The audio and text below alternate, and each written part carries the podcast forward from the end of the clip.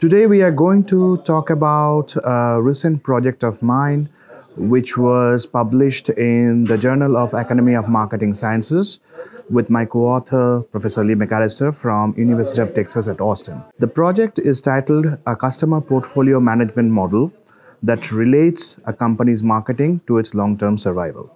So usually, uh, customer relationship models uh, look at uh, transaction databases for a particular company and tries to predict the value of a customer over its lifetime.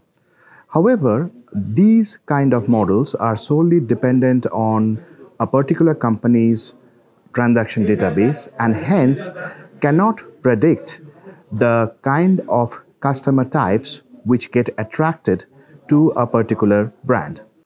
In our project, what we were able to show was that Uh, customer portfolio management solves this problem. So, what is a customer portfolio management? Usually, customer transaction databases tries to predict the number of customers driven by a mar- company's marketing efforts.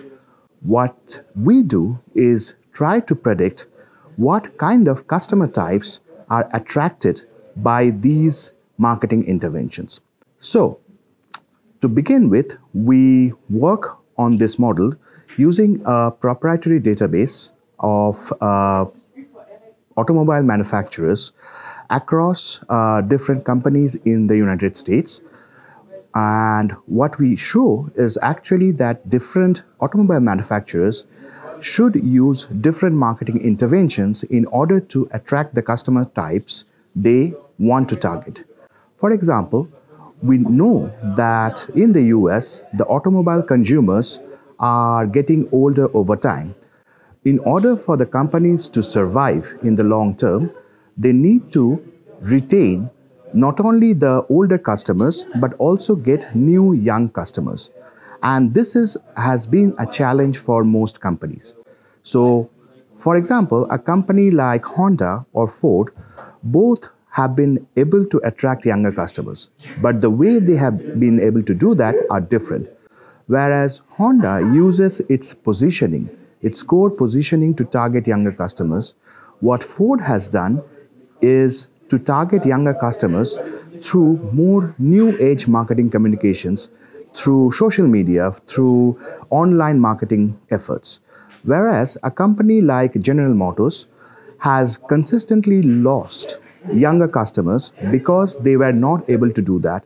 Hence, their customer mix has been seriously biased towards older customers, and that has affected their position.